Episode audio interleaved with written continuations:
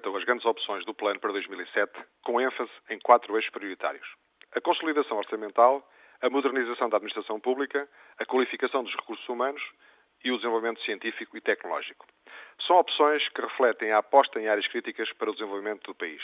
Registre-se, para a primeira prioridade, a consolidação orçamental, em que o Governo estima para este ano um déficit orçamental de 4,6%. De uma forma geral, o diagnóstico e as prioridades merecem um grande consenso, sendo bastante mais difícil a aplicação das medidas para a concretização das políticas. Para a engenharia, é particularmente relevante a prioridade no desenvolvimento científico e tecnológico. Mas, para este desenvolvimento, é indispensável a engenharia e para a aplicação da engenharia são necessários engenheiros, como é natural. Nesta perspectiva, quer o documento sobre as grandes opções do plano, quer o plano tecnológico ignoram esta necessidade. É como se quiséssemos montar um restaurante com boa comida e considerássemos desnecessária a cozinha e o cozinheiro. Só se compreende se a intenção é comprar tudo feito. Ora, este tem sido um dos graves erros do desenvolvimento nacional dos últimos 30 anos. Desvalorizaram-se as profissões de perfil técnico e tecnológico, desvalorizou-se a engenharia e, gradualmente, a nossa indústria foi ficando cada vez mais reduzida. Como o país é rico, passámos a importar mais do que exportamos. Há 30 anos, extinguiram os institutos industriais porque não faziam falta e os alunos foram escolhendo outros cursos desligados das necessidades do país. Inverter esta tendência, mesmo que seja uma prioridade, não é fácil, até porque facilitismo é o contrário de exigência e uma engenharia de elevado nível só pode rever-se na segunda opção.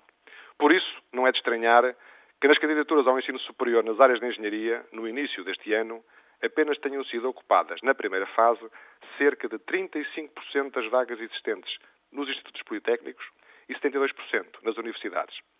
É evidente que esta falta de incentivo para a engenharia resulta da ausência da aposta dos governos na valorização destas áreas. O próprio Estado tem dado o exemplo, ao não implementar carreiras profissionais de engenharia preenchidas por engenheiros.